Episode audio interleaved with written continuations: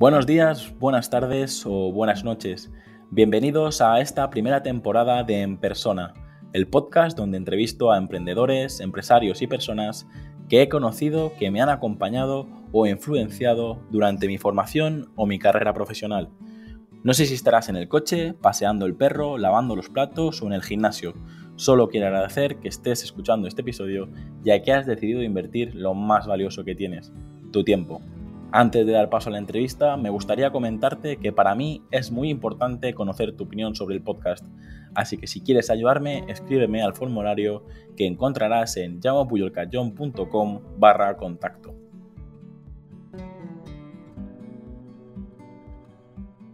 Hoy conocemos a Sebastián Lora, él es formador, conferenciante y youtuber en habilidades de comunicación persuasiva, hablar en público y oratoria. Hola Sebastián. Hola Jaime, ¿cómo estás? Muy bien, ¿y tú? Fenomenal, contento de estar por aquí, por tu casa. ¿Qué te parece si empezamos con la entrevista y la primera pregunta?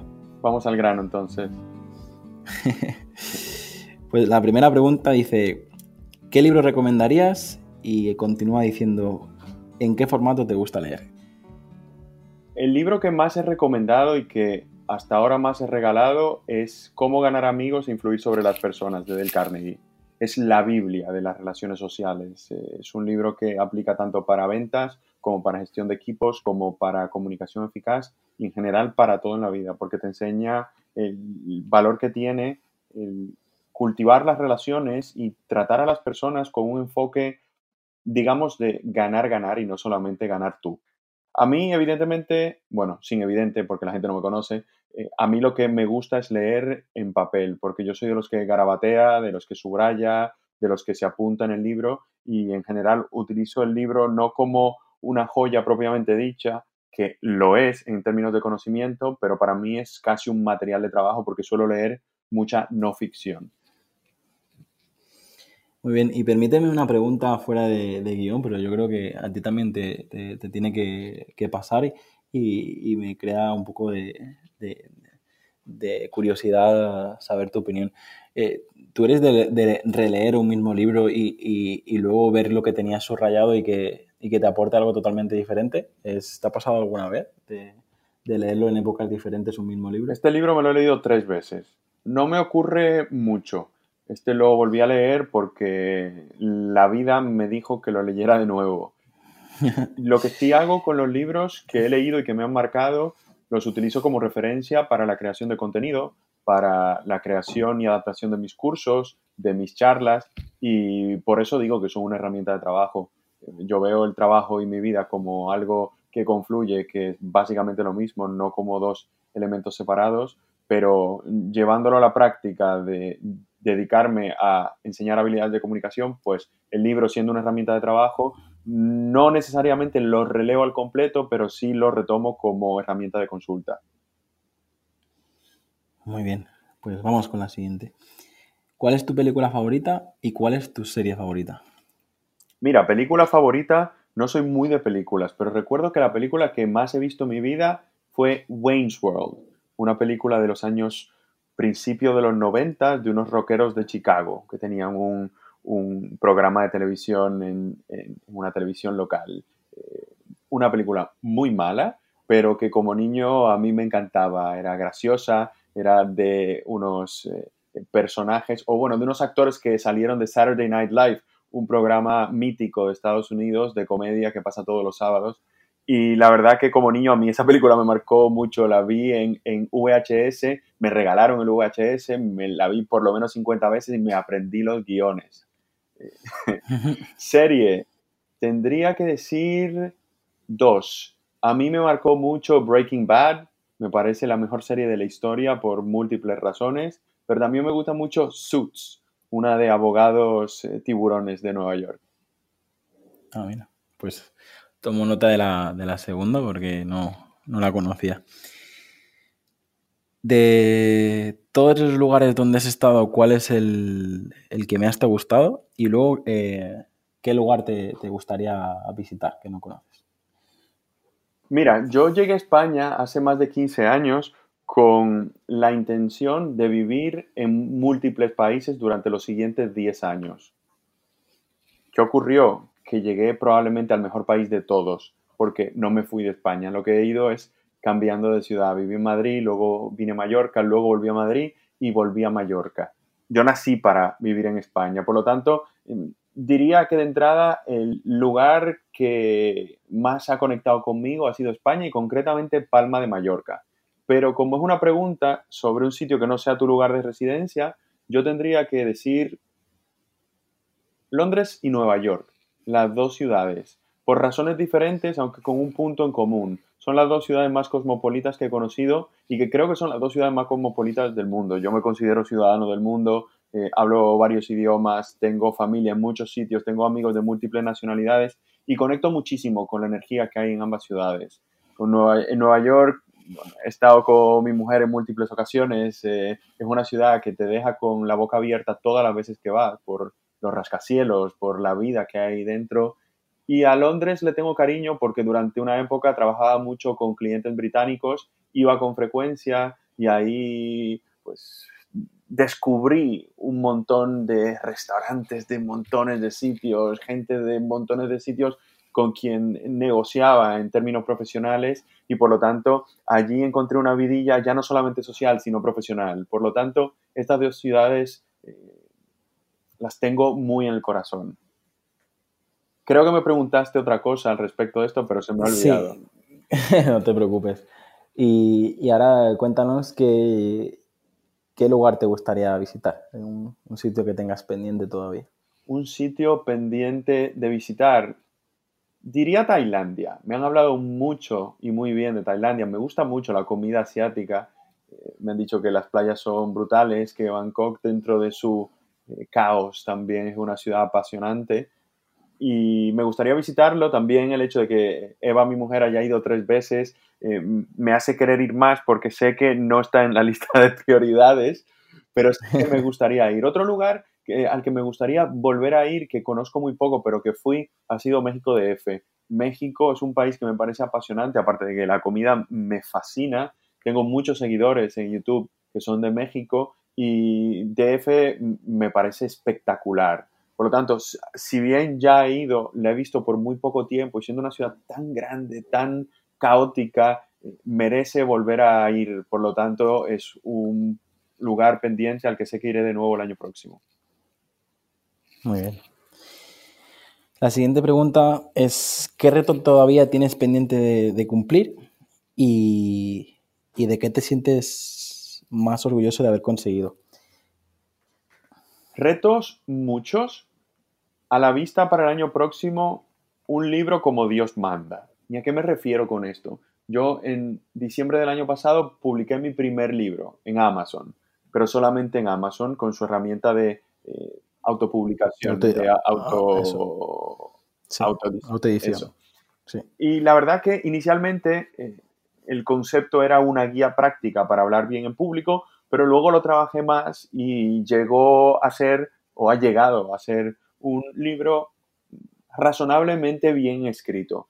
Pero yo soy muy de leer no ficción y me he leído eh, libros que si de Malcolm Gladwell, que si ahora me estoy leyendo a Simon Sinek, me he leído a gente como Adam Grant y a mí me gusta mucho la no ficción investigada, trabajada desde eh, los casos de estudio, con muy buen storytelling y a eso me refiero con un libro como Dios manda. Y ya tengo una idea de libro en la cabeza y estoy en negociaciones con alguien que me lo puede publicar y además ayudarme a promocionarlo en escenarios latinoamericanos muy grandes, pero eh, todavía no es una realidad. Y la intención es de que lo sea el año próximo. Por lo tanto, ese es eh, uno de los proyectos que más ilusión me hacen y que sé que se está aproximando. De, a, través de una editorial, ¿no, Sebas? ¿Me, Más que propiamente dicho, una editorial eh, pura y dura es una empresa que es mucho más grande y que hace múltiples cosas y que dentro de esta hay una editorial, pero además alrededor de la editorial o dentro de las diferentes líneas de negocio hay eventos multitudinarios, hay toda una estrategia detrás de impartir formación en empresas, por lo tanto hay, hay muchísimo potencial para conseguir algo que a mí me apetece realmente mucho el año próximo. Y claro, el conseguir eh, eh, elaborar un libro que me haga sentir de verdad muy orgulloso y además estar respaldado por alguien que lo publique y además me lleve a escenarios importantes y que con este mensaje vaya a impactar a empleados de empresas en toda Latinoamérica y probablemente incluso en el mercado americano en inglés, pues a mí me ilusiona mogollón. La otra pregunta que me hacías sobre eh, un logro que me haya, eh, que me haga orgulloso, eh, te voy a decir uno personal y uno profesional. El personal es tener una familia a la que adoro. Yo me casé con Eva hace siete años y tuvimos a nuestra hija Daniela hace cerca de cuatro y vamos a ser papis de nuevo ahora en breve. De hecho, si estás escuchando esta entrevista, muy probablemente mi hijo Mateo ya habrá nacido porque ahora que estamos grabando, se supone que nace dentro de seis días. Eh, eso en, lo personal, me siento realizado en ese aspecto. En lo profesional, el tener un canal de YouTube con más de 300.000 seguidores. De hecho, cuando llegué a los 100.000 seguidores, al cabo de unos meses recibí la, típica placa de YouTube que le llaman el botón de, de plata. Y cuando llegó el paquete en una caja súper bien diseñada, de muchísima calidad. Cuando la abrí fue como un niño en Navidad, pero la mejor Navidad del mundo. Wow. ¿Qué te gusta hacer con el tiempo libre, Sebas? ¿Con qué te pasa el tiempo volando? Mira, yo el concepto tiempo libre no lo concibo como creo que lo concibe la mayoría de las personas, porque normalmente las personas que trabajan en un empleo, en una empresa de, otra persona, tienen una distinción muy clara entre su vida personal y su vida profesional. Y cuando salen del trabajo, comienzan a ver todo ese otro tiempo como tiempo libre. Yo no veo distinción entre mi vida personal y mi vida profesional, porque yo hago algo que a mí me apasiona, no solamente porque eh, se me da bien y porque he llegado a un nivel de expertise alto, sino porque tiene una grandísima aportación en términos de transformar la vida a la gente. ¿Y qué ocurre con esto? Que yo estoy constantemente con algo en la cabeza relacionado a lo que podría ser, se podría llamar negocio, que en el fondo es parte de mi identidad. Lo que significa que yo tiempo libre, tiempo libre, eh, si te refieres a desconexión absoluta, la verdad que tengo muy poco. Entonces, ¿qué hago en esos tiempos donde igual no estoy frente a un ordenador o impartiendo un curso o dando una charla? Me gusta leer. Me gusta leer libros de no ficción y pensar en, el futuro, en visualizar lo que quiero lograr, en tomar apuntes sobre nuevas ideas. Como yo soy un, productor de contenido cuasi empedernido, cada vez que se me ocurre una idea en el momento y lugar menos esperado, saco el móvil, me la apunto y tengo varias notas en Evernote donde tengo ideas para contenido de YouTube, ideas para el libro, ideas para eh, la estrategia del año que viene. Entonces, mi tiempo mm, libre desde la perspectiva tradicional no existe como tal. Mi tiempo lo dedico a filosofar, eh, pensar en estrategia y en cosas que me apasionan, que giran todas fundamentalmente en torno a mis aspiraciones profesionales de la mano de mi familia. ¿Cuál dirías que es tu mayor virtud y tu mayor defecto? Mi mayor virtud podría decir que soy una persona curiosa con lo que me apetece, lo que me ha llevado a profundizar muchísimo en el área en la que me, desempeño y a llegar a un nivel de expertise, digamos, casi de manera autodidacta. Casi, digo, porque yo he cogido muchos cursos, sobre hablar en público, sobre habilidades de comunicación y múltiples eh, temas que me ayudan o me han ayudado a construir la marca personal que tengo y el negocio en el cual me desempeño. Mi mayor defecto o área de trabajo diría que como me emociono mucho con determinado, determinadas ideas, a veces me puedo desenfocar y me ves haciendo múltiples cosas a la vez. Sí que es cierto que eh, yo me he enfocado mucho en determinadas cosas y esto me ha permitido avanzar rápido, pero en el camino mm, ha habido momentos de diluirme mucho con múltiples proyectos, con múltiples ideas, múltiples líneas de negocio que al final me han llevado a estresarme, a no conseguir los resultados que esperaba en proyectos que sí tenían mayor potencial. ¿Tienes algún vicio que nos puedas confesar? Comer, diría yo. Yo siempre digo que de niño fui gordito, eh, siempre he luchado con el sobrepeso. Ahora digo que, como vivo de mi imagen, entre comillas, tengo que mantener la forma y recuerdo que en el año 2016, en octubre, estaba en unos 87 kilos y fui a una naturista y al cabo de cuatro meses perdí 12 kilos. Y desde entonces he fluctuado eh, más menos dos, pero me he ido manteniendo. Lo que pasa es que requiere de metodología, de no hacer dieta, sino cambiar la manera en la que te alimentas.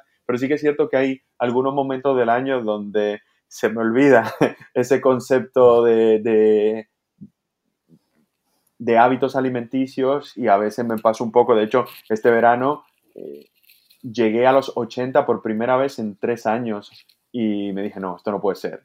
Entonces sí, yo diría que comer, me encanta comer, me encanta beber cerveza, beber vino y si pudiera estaría comiendo todo el rato, pero sé que no debo. En un momento de, bajón o, antes de salir al escenario o antes de, un momento importante, eh, ¿qué canción te, pones para, conseguir este, e, este chute de energía extra? En enero de este año 2019 estuve en un evento donde hablé después de la pausa del café.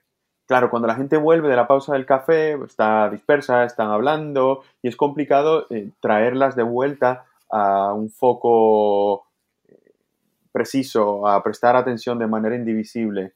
Y claro, como siempre, al principio de cada charla yo estoy mm, estoy nervioso, porque aunque sé cómo manejar los nervios, sigo, sigo sintiéndolos.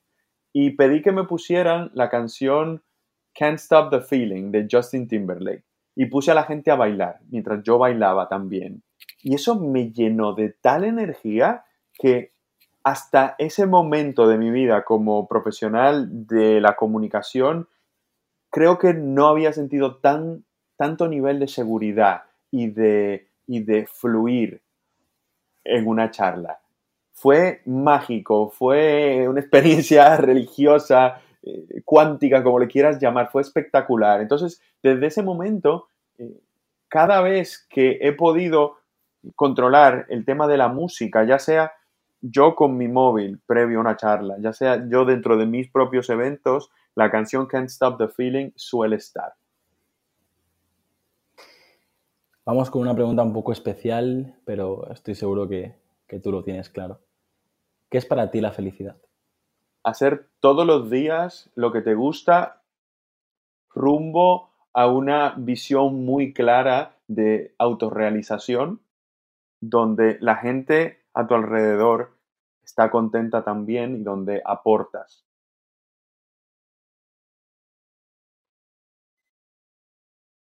Si pudieras darle un, mensaje, si pudieras susurrar al Sebastián de ocho añitos, ¿qué le dirías? Aparte de que crease Google y YouTube y, y todas estas cosas. ¿Al de hace ocho años o al que tenía ocho años?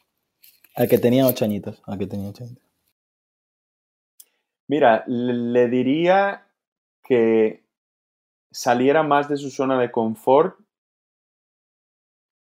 que cuidara su figura porque cuando te encuentras bien en tu pellejo ganas autoconfianza y fue, digamos, a partir de esa edad y durante toda mi adolescencia donde yo me crié con cierta timidez, con una personalidad bastante retraída, pero por cuestión de complejos y, e inseguridades.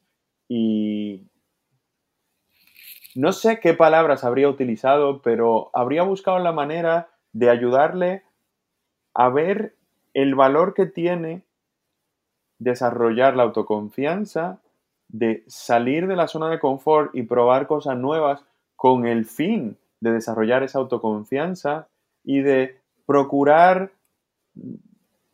construir relaciones con más personas para ampliar el círculo social que también deriva en una mayor autoconfianza y autoestima. Sería la base de todo, diría yo. Muy bien. ¿Cómo crees que, será el futuro? Y no hablo tan solo de, tu vida personal o profesional, sino más bien del futuro en general. Eh, hay gente que, se centra en el tema de la robótica cuando nos contesta esta pregunta, hay gente que, habla del medio ambiente. Si yo te pregunto de nuevo eh, cómo crees que será el futuro, ¿qué te viene a la cabeza? Como con lo anterior, te voy a hacer una, te voy a dar una respuesta profesional y una respuesta personal. En términos profesionales, el futuro va a ser de los expertos, de la gente que sea muy experta en nichos muy específicos. Cada vez más las tareas eh, que no requieren especialización se van robotizando, se van automatizando, sistematizando y muchas personas pierden sus puestos de trabajo por, porque al final sale más barato para las empresas. Pero lo que es difícil de sistematizar, automatizar, robotizar, son aquellas funciones muy complejas que todavía no pueden llevarse a, las máquinas. Más aún, aquellas funciones donde se requiere eh, tratar con humanos, gestionar conflictos, persuadir a las personas, requieren de la presencia, presencia humana. Pero en general, todo aquello que requiere un alto nivel de especialización y adaptación al cambio, yo opino por lo que he ido viendo y por las conversaciones que tengo con el mundo empresarial, se, mantendrán, serán los empleos que, que aguanten el chaparrón y donde habrá mucha oportunidad de riqueza. A nivel personal, me preocupa un poco. Me preocupa el que hayan tantos locos llevando los gobiernos de muchos países importantes. Me preocupa el que haya tanta dejadez, tanta, mm, tanto desinterés por eh, situaciones tan importantes como ese cambio climático, sobre el hambre, sobre el, el criar y cuidar a los hijos desde el amor, la compasión, la autoconfianza, la empatía, ya no solamente por darle a tus hijos herramientas para que tengan eh, una vida más feliz y más exitosa, sino también como contribución a la propia sociedad.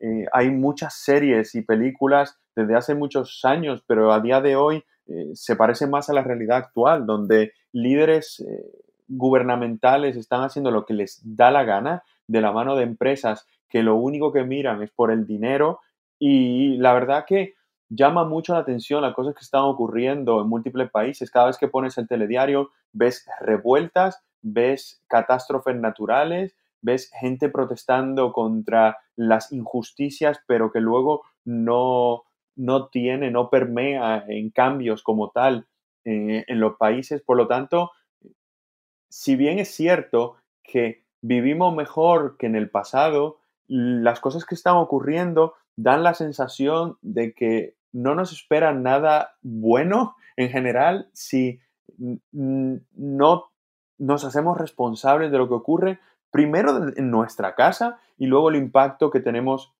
nosotros como individuos y núcleos familiares con nuestro círculo inmediato, con nuestra comunidad, los colegios, la gente con la que trabajamos. Creo que nos hemos convertido en una sociedad demasiado egoísta, egocentrista, que solo se centra en sí mismo y en el beneficio propio y se nos olvida que si no cuidamos del entorno y de las otras personas, tarde o temprano no tendremos ningún beneficio individual. Por lo tanto, lo veo feo, sinceramente, sabiendo que hay gente que eh, está trabajando de manera muy activa para cambiar las cosas.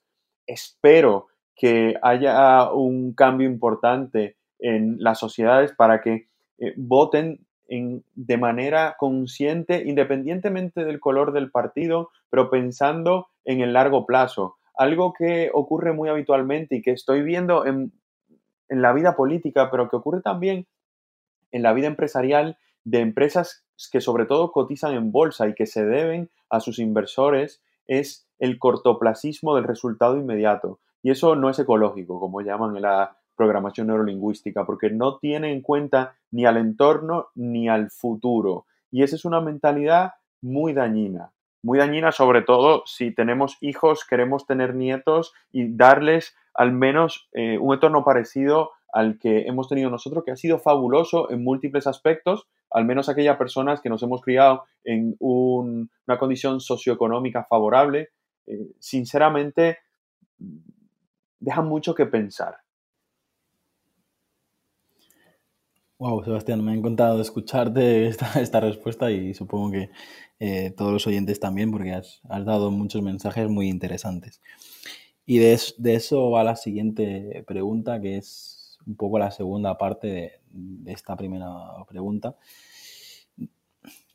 que es la segunda parte de, esta, de la primera parte que te acabo de, te acabo de, la pregunta que te acabo de hacer. Y es si tuvieras la oportunidad de, congelar un mensaje y abrirlo con 80, con 80 años, ¿qué te dirías? ¿Qué me diría? Un mensaje a futuro para abrir a los 80 años. Me diría, cuida más los momentos de calidad con tu familia. O si es para leer en los, dentro de 42 eh, años, cuando tenga 80, es espero que hayas disfrutado intensamente de los momentos de calidad con tu familia. Porque sí que es cierto que con mi afán de llegar lejos, de conseguir que mi proyecto triunfe, de ganar visibilidad y de subirme escenarios de miles de personas, tengo las cosas muy claras y trabajo mucho. Tengo que reconocer que hay momentos en los que a veces descuido ese, ese estar 100% con mi mujer, con mi hija y espero seguir trabajando de manera exitosa en esto porque he tomado conciencia al respecto, sobre todo ahora que viene Mateo, mi segundo hijo. Por lo tanto, me escribiría esto y espero que a los 80 años, cuando lo diga, cuando lo lea, diga, sí, has hecho un buen trabajo. Muy bien.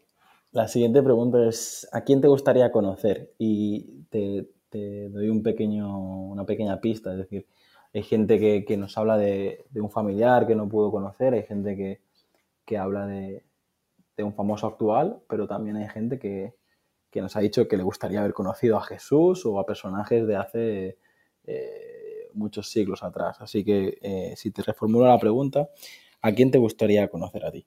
A mí me encantaría tener una conversación con Tony Robbins. Tony Robbins es el tipo que se inventó el concepto coaching. Es la persona en el mundo que más éxito ha tenido en el desarrollo personal y hace eventos con 10.000, 15.000, 20.000 personas. Yo estuve en dos eventos suyos este año. Uno en abril en Londres, éramos 11.000 personas, y luego uno más enfocado en negocios en Ámsterdam en junio y éramos 2.000 personas. Y es espectacular lo que este tipo ha logrado y sobre todo lo que consigue desde el escenario mover a 11.000 personas y que estén en la palma de su mano es algo a lo que yo aspiro y me parece espectacular lo que ha logrado este señor. Por lo tanto, a día de hoy, la persona que entiendo más me interesaría conocer y de la cual más me interesaría aprender sería él, Tony Robbins. Muy bien. ¿Qué ha supuesto que es para ti eh, emprender y, por qué sí lo recomendarías o por qué no lo recomendarías?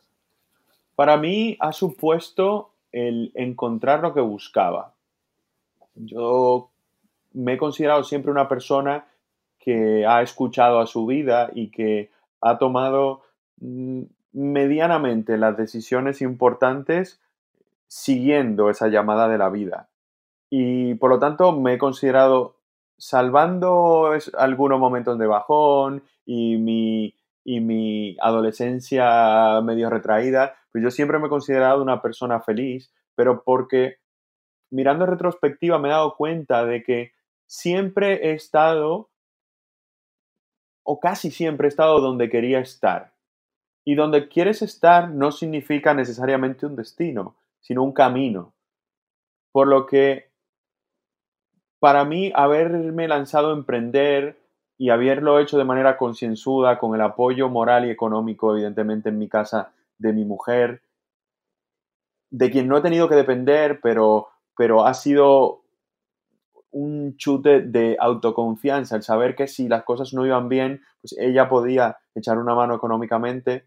Pues para mí ha sido el finalmente darme cuenta de cuál es mi propósito. Porque si bien es cierto, yo siempre me he visto eh, en un proceso de autorrealización, cuando finalmente di el salto, pues he llegado a un nivel de libertad que no tenía en, el, en la época en la que trabajaba por cuenta ajena.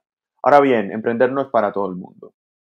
Yo no le aconsejo a la gente que se lance a emprender porque su primo lo ha hecho y le está yendo bien. Esto es una decisión que se tiene que tomar de manera muy concienzuda porque hay una serie de variables que intervienen que pueden generar muchísimo estrés. Sobre todo la gente que no tiene un pasado en el cual aprendió sobre gestión de un negocio, sobre ventas, sobre gestión emocional y, ser capaz de trabajar solo, de gestionar sus propios momentos de incertidumbre, porque momentos de incertidumbre y de estrés hay muy frecuentemente, incluso cuando las cosas van bien. Mi negocio es rentable desde el primer momento, pero sí que es cierto que hay momentos de estar apretado de cash flow, de clientes que no te pagan en el momento en que creías que te iban a pagar y esto hace que haya noches en las que no duermas bien. Y supongo que continúa, porque a medida que va creciendo tu negocio, van creciendo tus, creciendo tus aspiraciones, tus proyectos y los riesgos a los que te enfrentas. Aunque lo hagas de manera muy estudiada y concienzuda, pues siempre hay elementos que no controlas del todo. Y eso puede hacer, entiendo que hace que en cualquier momento de la vida de alguien que sea empresario o pseudoempresario, por llamarle entre comillas, porque yo no me considero empresario todavía, sino emprendedor camino a ser empresario, pero incluso en la vida de un empresario siempre hay momentos de incertidumbre y esto no es para todo el mundo.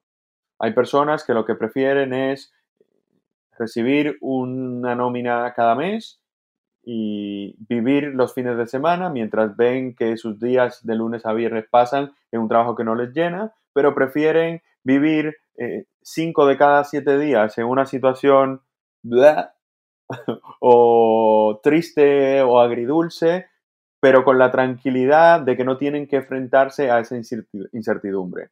Yo creo que todo el mundo, eh, a todo el mundo le vendría bien reflexionar sobre qué quiere la vida y cuál es su propósito y cómo puede alcanzarlo para encontrar su camino y dedicarse a aquello que le haga vibrar.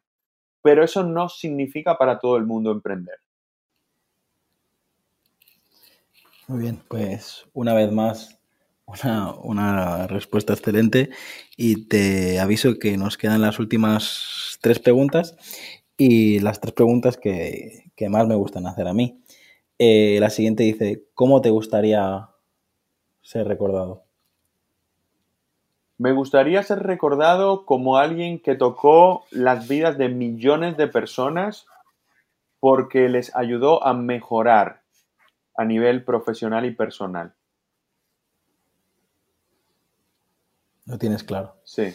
¿Hay algún, ¿Hay algún lema que, que, te acompañe? ¿Hay algún lema que, una frase que te defina? algún mensaje que, quieras Sí. De hecho, el que es cosecha propia es una derivada de una máxima que existe en los negocios que menciono prácticamente siempre en mis cursos y en muchas charlas, y es que en igualdad de condiciones, la gente hace negocios con gente que conoce, que le cae bien y en la que confía. Para que alguien haga negocio contigo, tiene que saber que existes, por lo tanto, tiene que conocerte. Pero más allá de las grandísimas marcas mundiales, eh, hacemos negocios con personas en lugar de con marcas. Y para ello, salvo en una situación de monopolio, preferimos hacer negocio con alguien con quien tengamos afinidad, con quien conectemos emocionalmente. Y parte de eso es sentirte bien con esa persona que está muy estrechamente relacionado con caer bien.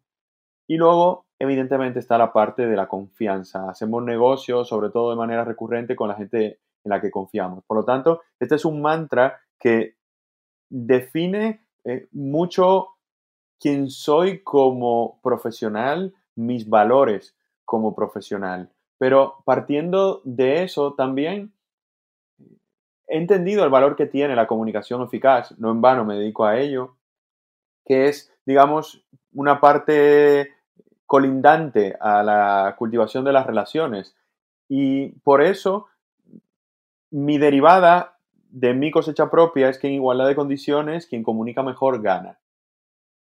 Porque cuando ante un competidor que tiene un producto parecido al tuyo, con un precio parecido al tuyo y tiene una penetración de mercado parecida a la tuya o una relación similar con el potencial cliente, finalmente quien se lleva el negocio es quien es capaz de comunicar sus ideas de manera más eficaz. Y eso significa, aparte de conectar emocionalmente con la otra persona, ser capaz de hacerle ver con claridad el cómo lo que le ofreces tú le ayuda, cómo le beneficia, cómo le cambia la vida, cómo le ayuda a alcanzar sus aspiraciones, incluso cómo está alineado con su identidad particular.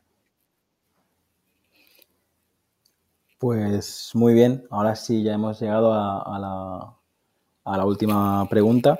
Y, este, esta pregunta, más que una pregunta, es, un espacio donde eh, queremos que nos cuentes alguna historia, alguna anécdota, algo que, puedas compartir y, también que nos digas dónde te podemos encontrar eh, y, si tienes algo que, promocionar o algo que, comentar. Mira, yo soy de la opinión de que hay que rodearse de gente que te aporte. Y en una, en una charla que di en mayo, o en marzo, en marzo, hablé del valor que tiene el escuchar a la gente con criterio.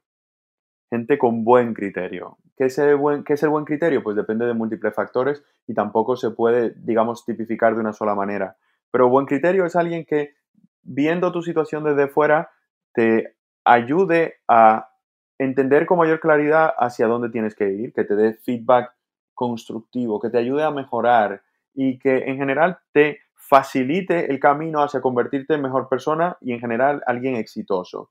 Y la persona más importante que tengo yo en mi vida, que tiene muy buen criterio y que me ha ayudado y me ha cambiado en múltiples facetas, es mi mujer, Eva.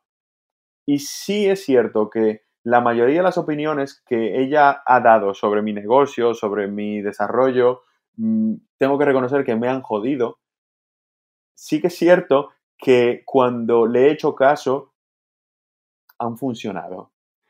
Por lo tanto, ella me echa en cara el que no le haga caso con mayor frecuencia y de hecho me está ayudando ahora que está de baja maternal en desarrollar un concepto de negocio para mi plan estratégico del año próximo que, que tiene muchísimo potencial.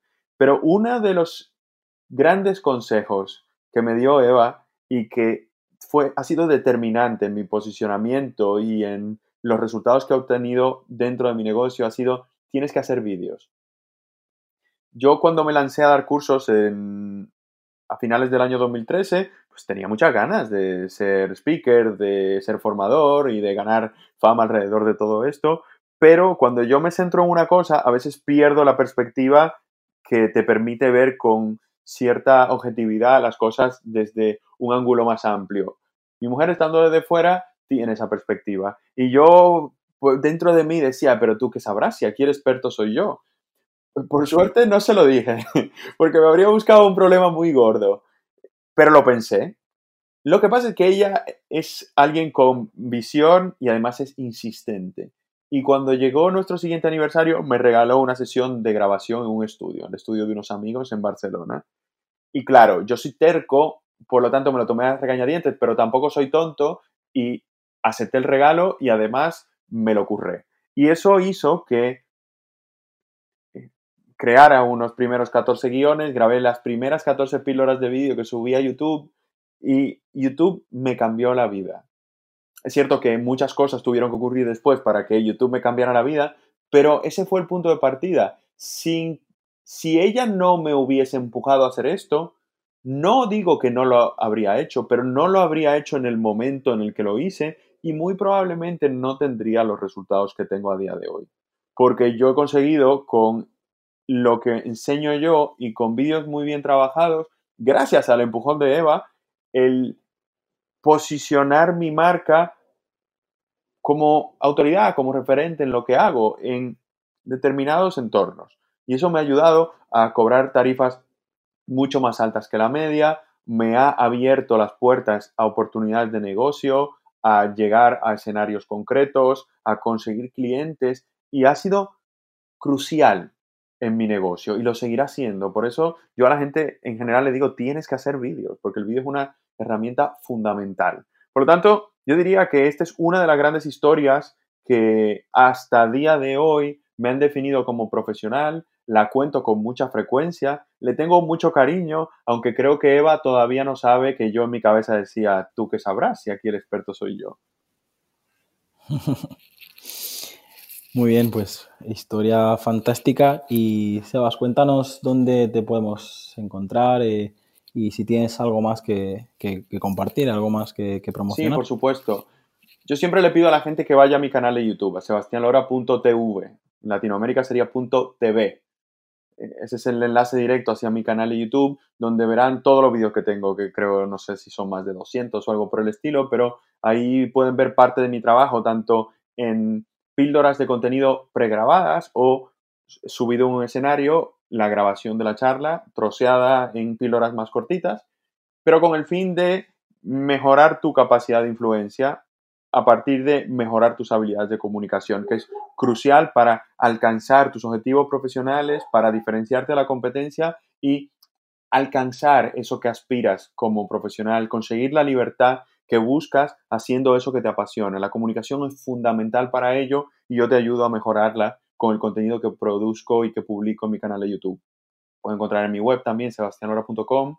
Y dentro de muy pocos días voy a hacer el tercer evento abierto del año en Palma de Mallorca esta vez, donde vivo.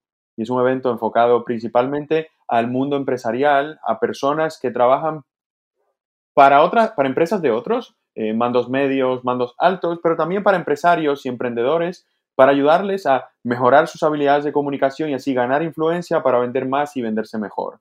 Esto será el 29 de noviembre y pueden encontrar toda la información en sebastianora.com barra evento palma. sebastianora.com barra evento palma. Muy bien, pues eh, genial, eh, Sebastián, ha sido un placer tenerte aquí. La verdad que ya nos conocíamos, pero te, tengo que confesar que eh, veo todo lo que publicas y estoy bastante pendiente.